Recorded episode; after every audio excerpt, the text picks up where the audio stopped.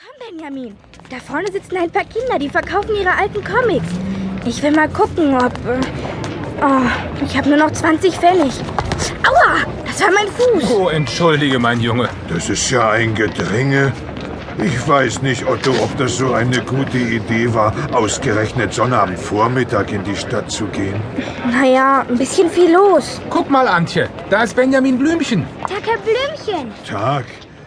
Otto, nichts wie weg hier.